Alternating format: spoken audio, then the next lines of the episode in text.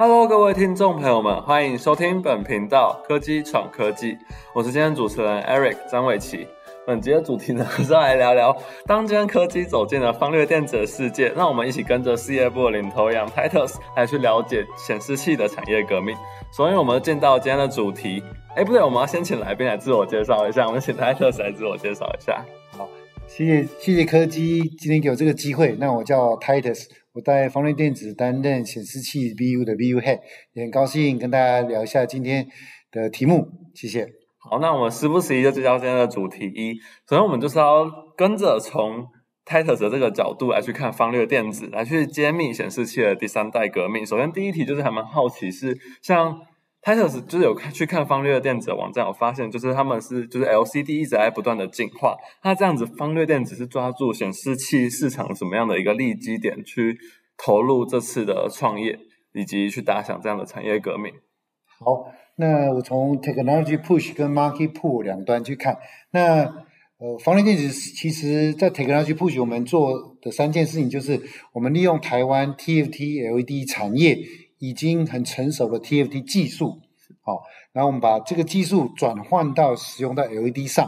好，那我们简称叫做 Active Matrix 这个驱动的架构，好，这是第一个 Technology Push。那第二个呢，我们是先做 Mini LED，再转到 Micro LED 放到显示器上，那这也是第二个 Technology Push。那第三个 Technology Push 是我们把传统的显示器只能做平面，我们把它变成 Flexible 柔性的。那并且再接一段，它也可以做成 rollable，变成可卷式。所以这三个 technology push 造成我们觉得我们可以 roll 到市场。好，那市场面的 market pool 呢？我们抓重三点。第一个叫眼球商机，因为我们认为，呃，手机普遍之后，大家会专注在手机上的时间变长了，但是人总是要离开手机，到别的地方去展场或户外，或是卖场。那这时候要看的东西就必须要有趣、有新鲜的。那我们就是掌握第一个商机在这个。第二个就是，呃，像 Chat GPT 之后，大家会很流行知道很多是虚拟、虚拟的啊。那其实未来的虚拟人物也可以当很多的品牌代言人或是 ambassador。那这些东西的兴起，其实也带给我们新型显示器一些商机。比如说，我们把显示器做成圆柱形，所以说。呃，韩国的虚拟的偶像的团，他们要实体跟呃粉丝见面的时候，他需要一个载具的。那我们应该一个人身高的显示器，一个卷卷的样子，其实很适合他的实体分身。好，这是第二第二个啊，market pool。那第三个是我们的显示器非常的节能，并且又不太发热，然后也很轻。那我觉得这个我们结合了第三个 ESG 的议题，所以很适合呃在未来的趋势上能够站稳。所以我从 Technology Push 跟 Market Pull 这两端来回答这个问题。哦，原来如此，就是其实发现就是像以方略电子这样子切入，就是还蛮会去把显示器打破过去比较是一个很固定，像我们那边看到荧幕那样子很固定的形式，而是让它去能够以多变的形式去符合现在市场的不同需求。那现在还蛮好奇说，就是因为。有发现方略电子是以就台湾的 TFT 产业为基地，那什么是 TFT 产业？以及就是有发现说方略电子就是不止说他们强调把这个产品做好，也想要去建立一个这样子显示器的生态系。那这样子一个希望做到自有以及协同开发的，是希望达成什么样的效益？希望就开始跟我们分享这两个点。好，我们大概想做到三个效益啊。第一个，以事业经营来讲，呃，我们希望把核心最大化。那我们的核心大概就是 TFT，就俗称的 Thin Transistor，这个 knowledge 跟 know how，我们把想把核心自己掌握最大化。那非核心的部分就外包化。好，那这样子其实能够走得最快跟最稳。那什么叫做目前我们的非核心？就是呃机构设计，哦 ID 设计，还有 AI 跟应用上很多东西，我觉得。在别的产业可能有熟悉，但是我们不熟悉。其实我们如果一起能够跨域的合作，其实可以走得比较快又比较好。好，那第二个，我觉得这样子合作的效益产生的，会产生在商业上会变成比较快、准、狠。哦，因为市场需求没错，上的是产出。对啊，这个对新创来公司来讲很重要。就是大家总是觉得机会很多，机会无穷，但是如果你没有掌握快、准、狠，有可能会呃会是呃满累。但是才没有得分，对哦。那第三个就是我们觉得变形的影像，我们做柔性显示器，对影像的变形上面有很多可能性。哦，那它可能需要加上 AIoT，加上 AI，所以通过跟别人合作，可能可以分项上做的比较沙里，并且更接地气，因为应用面是跟地区别、跟使用者有关，它绝对不是我们从那个台湾看天下，它其实应该走入到每个地方，那我们把那个嫁接的点做好，然后让内容业者能够进来，所以我觉得这个其实会是一个很好共创的一个模式。哦，就是透过像是，因为就是我觉得 Titus 他们就是方略电子的模式，或者是我把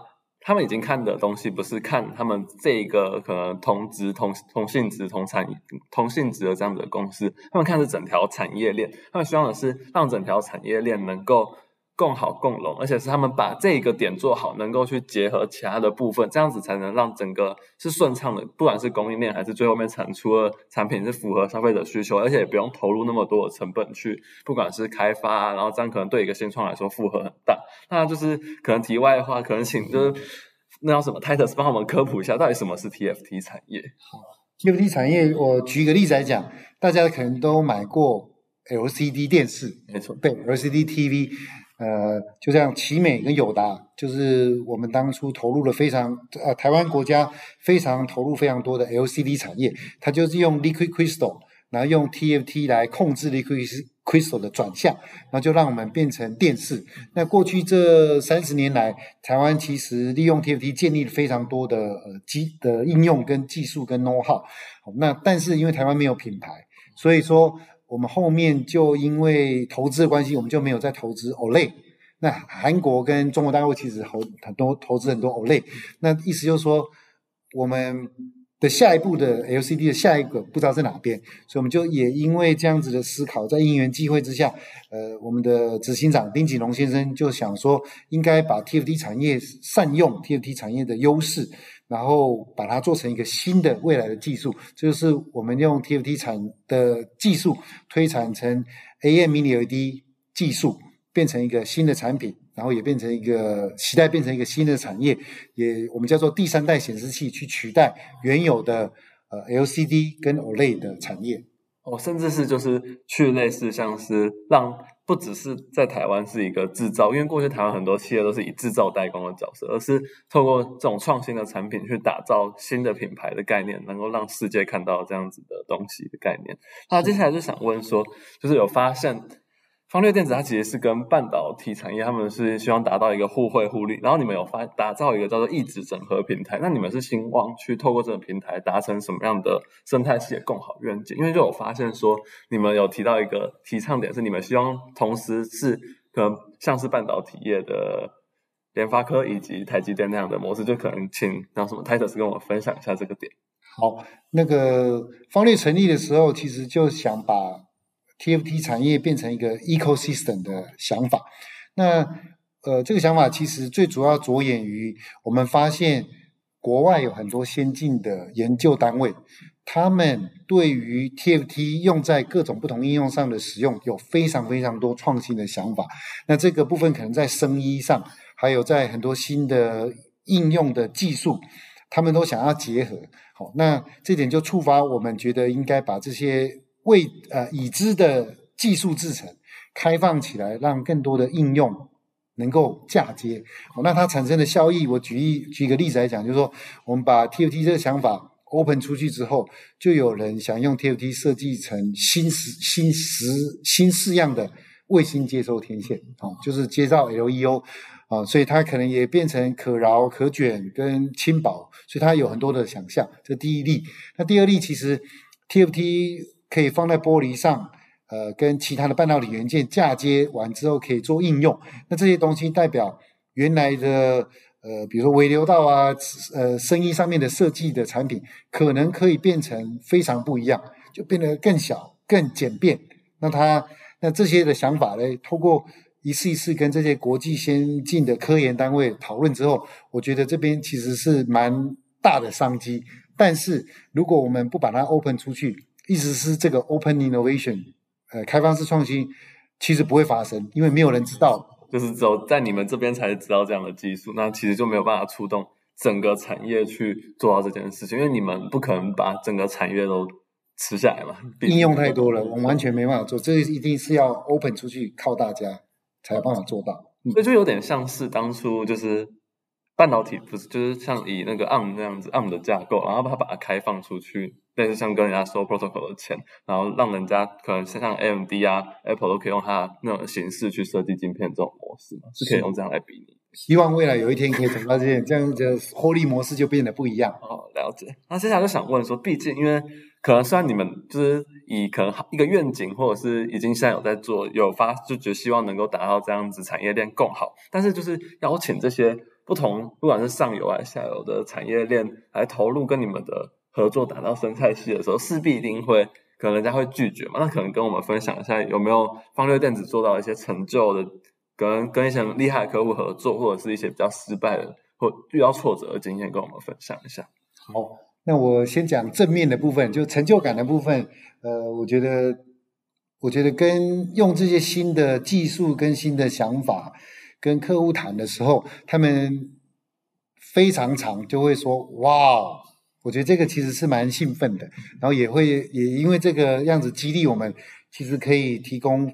更多新的创新的实用的方法，use case，或是一些新的合作方法。哦，那那我觉得这件是蛮有愿景的。我们好像可以为未来做更多的事情，对未来有更多的期待。那我觉得以人来讲，有未来性其实是非常呃兴奋的事情。哦，这这个是第一件事情。那那当然你有讲说，在这个过程中会有一些挫折，是呃人性大部分都是保守的。对对，所以。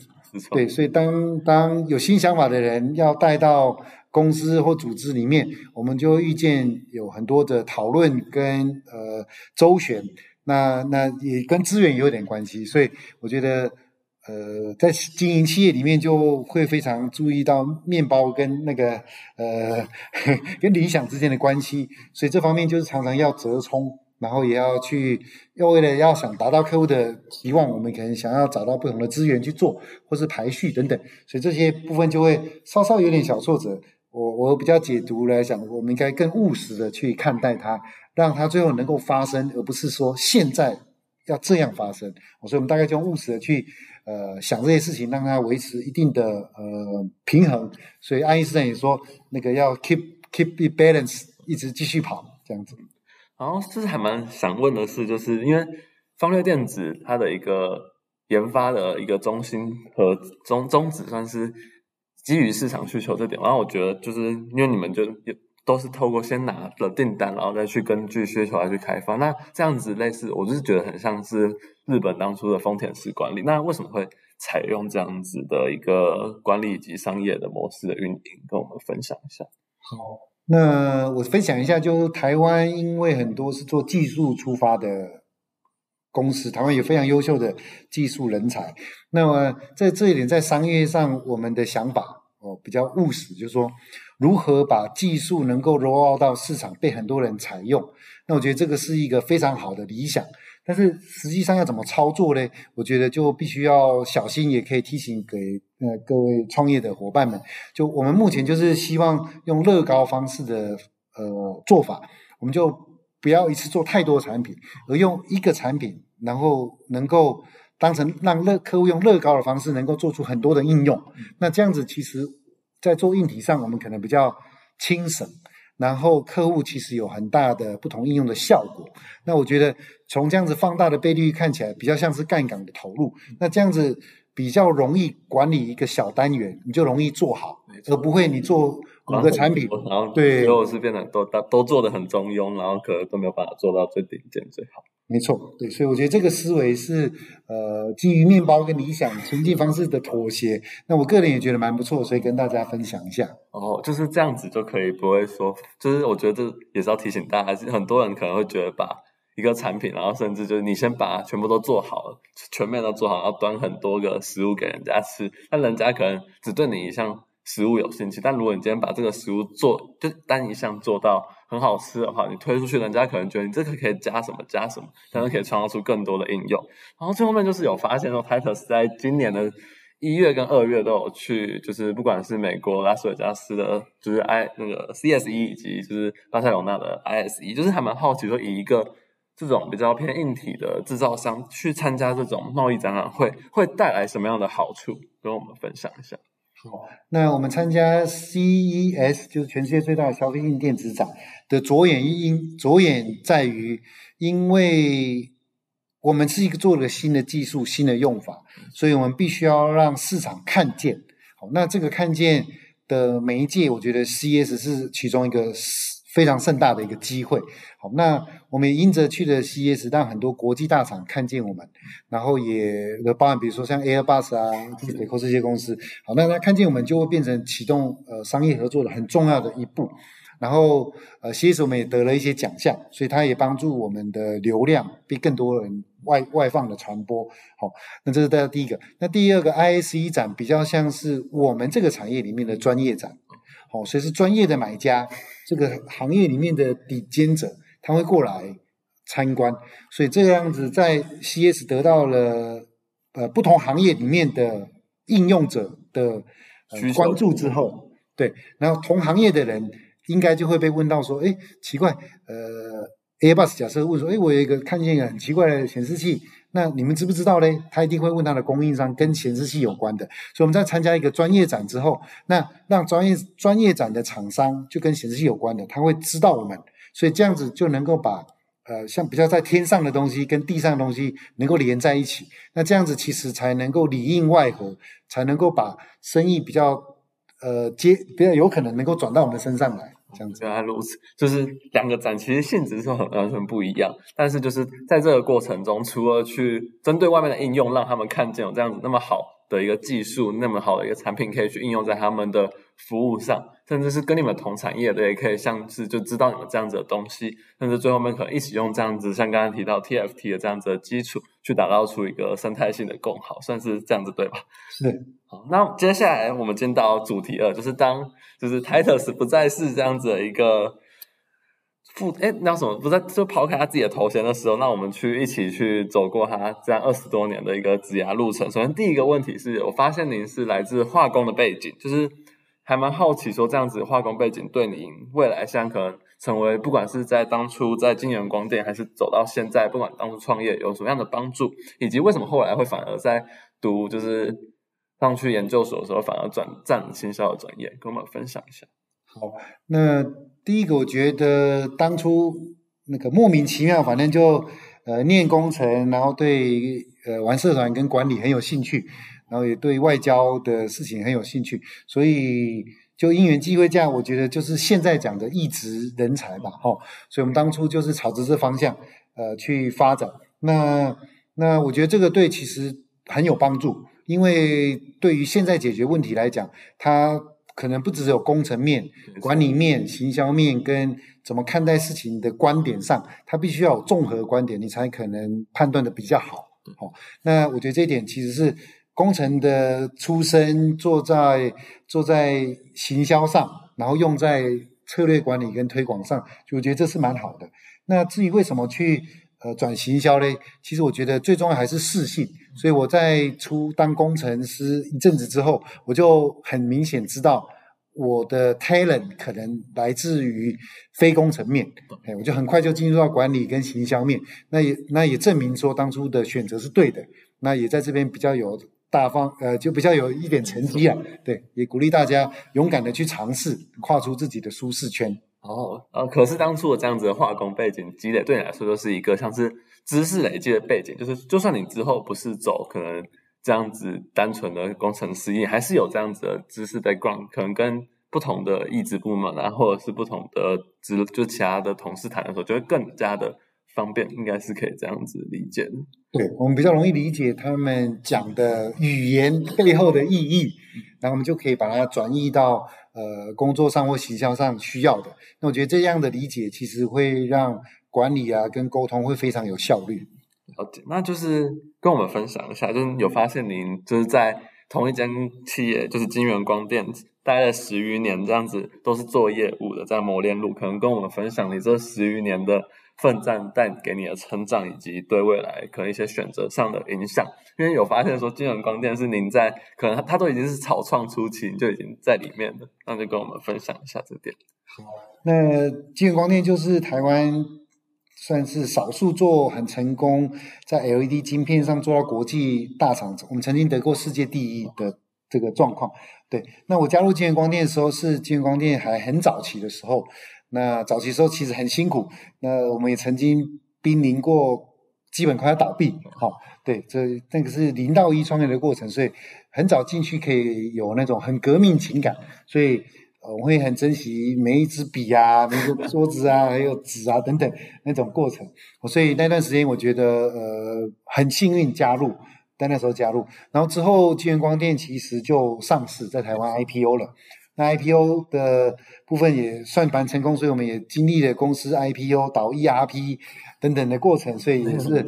对，就是很很蛮扎实的训练。然后到我这我称 IPO 就是一到十。然后第十到一百，我们是想办法把技术扩展到外扩到欧美日市场，然后想办法冲市占跟应用，我们还就跑到世界第一去。所以我觉得这个就是我讲了一百呃十到一百，那我们的十到一百做哪几件事呢？就是我们跟国际大厂非常有名的，比如说飞利浦啊、欧尚等等的合作。然后我们其实也合并了不少公司在台湾。然后那我们还有打过国际官司。哦，有国际的诉讼，我甚至还有到美国出庭过，为了公司去打那个 ITC 的一些呃官司战等等。该经历的公司，可能公司经营上面该经历的那种历程，全都经历了一次。是是是，所以是蛮蛮有趣的。那就是还蛮好奇，说既然都已经在这么一个地方，已经从零到一把它打造起来，那为什么还要选择说到最后面，就是已经那么？可能已经比起一开始进来的时候舒适许多，而且可以就是赚到，应该就是平常可能就是不会有可能觉得想要再赚更多的问题，就是因因为很稳定嘛，也不会发生说就是忽然间就得离开的问题。那还蛮好奇为什么要跳出这样的舒适圈去进行了那么多次的创业？哦，OK，那我觉得这个归功于一个我一个不安定的灵魂吧。对，那我觉得可能也给大家参考一下，就。呃，任何人在某一些经历到一定的时间之后，你可能会有两层两种程度的思考。第一个就是呃，自己你觉得自己还有什么东西想要实现，然后自己的人生想要过得怎么样才会比较有趣，自己会比较满意。好，所以这是第一个 driving force。那第二个部分就是可能是 driving force，就来自于家庭，你家庭是不是能够让支付支持你做这件事情，然后或者你有什么其他的考虑？那我就是在这两个。方向上的考虑之后，我就觉得，嗯，我应该呃跳脱一下不同的做法去做，我认为比较有趣的，因为毕竟我在台湾的电子产业已经受呃受过这么多的训练，也看过这么多的呃呃经历，那我觉得自己应该把它用在自己身上，做一次创业，从零到一，呃，不要每天只是出嘴巴，应该动动手，嗯，就开始布置。那我觉得这个是我对人生比较。新的期望，所以我就后来就毅呃毅然决然就把它从公司辞职，然后去创业这样。可是就是在这样创业过程中，泰德斯有提到说，他其实有遇到一个很大的挫折，就是他曾经被合伙人去背叛过。那可能跟我们分享一下你在这样子经历中的收获，以及想给我们什么样的提醒？是好，呃，我想创业一定要有团队。那对第一个慎选。那个伙伴其实是非常非常重要，哦，那但是我们也人都会犯错，所以我觉得用什么心态去看这些事情，其实是蛮大的重点。我就大家应该用 open mind 去看一件事情。那我的案例其实就在跟一个合伙人，我们当初埋下一个非常大的错误，就是五十五十持股，哦，所以就是埋下一个很难解决的方向。然后当然，呃。每个人都对事业经营有不同的想法，好，那我觉得只要大家能够务实看待，然后把那个权利义务都弄清楚，我觉得其实这是一个好聚好散比较好的结果。那我也很幸运是上次的状况，呃，在危机的智慧处理下，我算是好聚好，我是最后得到好聚好散的结果。那我觉得这些都是经验，我也没有把它当成什么大的挫败，反正人生就是不断的经历。对，向前看是有意义的。是，那就是可能给我们会有什么样的最警醒，就是要慎选好队友，跟把心态摆正去应对这种可能忽然间掉下来的一个挫折，是这个概念。我我觉得心态上让自己 open mind，然后去想一下 listen learn 是什么，然后更最重要的其实是你我们自己做事做人的原则嘛，你怎么善待别人，怎么把东西对对待的平等，那这些我觉得是每个人根本应该要掌握的。那当当我们的特质如果是这样，那所以我觉得很多好的事情其实会跟着。跟着这样来，所以我比较相信这种吸引力法则的状况。了解，然后接下来就是因为 Titus 经过这样子的可能被背叛，然后后面又去创了一个业，然后可是这个创业就是有成立一家公司，也经营的感觉是有声有色嘛。可是为什么后面当初这这个就是因为我刚刚在第一主题一的时候是从跟方略是看到什么样的立即切入这样子的市场啊？那还蛮好奇是。Titus 为什么会选择就是在跳离自己当初创的公司，跟着业界大佬一起去创这个方流店？不只只是从可能市场利基，而是从您，我想听听从您的想法，为什么会有这样子的选择？好，呃，我想人生走到一个阶段，就会不想要去不安定吗？也没有。这次其实加入方略最重要的一个原因，起心动念其实是，呃，这个科技大佬，呃，他。技术很好，那我觉得这个团队可能缺少了一些人有像我这样的经历。比如说，我是在市场经营跟呃零到一产品定位，就 P O 呃就 idea generation 到 P O C 到 M V P 这一段，我觉得应该是我过去的经历让我有比较多不同于别人的想法跟做法，所以我觉得我应该有把握比较快速能够把零到一的 definition。做做好，对，因为呃，我觉得这段是台湾也蛮欠缺的啦，哦，就是如何把一个技术瞄准一个市场，然后用一个比较容易往下走的方式，能够先跑跑上第一步。好，那我觉得这一点是我当初看到，也许我加入团队在产品跟应用上有可能可以帮助大家。然后也也呼应那个当初执行长找我，他希望我们能够跳脱代工的思维。那我觉得做应用、跟做产品、跟做市场，其实是我有兴趣的。所以我觉得，呃，就就就在这个契机下就过去了。对对对，实现像是实现自我价值那种概念，因为就是在这样子的一个刚好是。类似过去您待十余年的产业，然后又是一个能够符合你大展拳脚的一个所在，所以就加入。好，那最后面最后面，我们再请 Titus 来给未来自己的一句话吧。好，未来给未来自己，我希望 Titus 还能是能够做自己，忠于自己，做自己喜欢做的事情，做自己认为对的事情，然后也掌握人生的三三件重要的事情。呃，这这个就是人原则、选择跟改变。那也希望我持续朝这条善的道路往前进，然后也把这句话送给大家，谢谢。那我们其实今天 Titus 跟我分享，算是真的是收获很大，特别是刚才讲可能主题的时候，会让我有一个很明确的了解，就是其实今天如果不管是新创，还甚至是一个技术要开发，去产品推到市场的时候，就是真的是要去符合这个市场到底是有什么样的需求，而不是说我这个就算技术再好，毕竟没有人用，这个产品始终都。没有去一个好的发挥，然后后面主题二的一个收获就是，其实就是我觉得我们真的是要去忠于内心，而且就是我觉得每一步路就是不会就算是失败，那还是是有意义的，对我们自己。那我们今天很谢谢 Titus 跟我的分享，那我们今天科技闯科技的频道就到这里结束，谢谢，谢谢，拜拜，拜拜。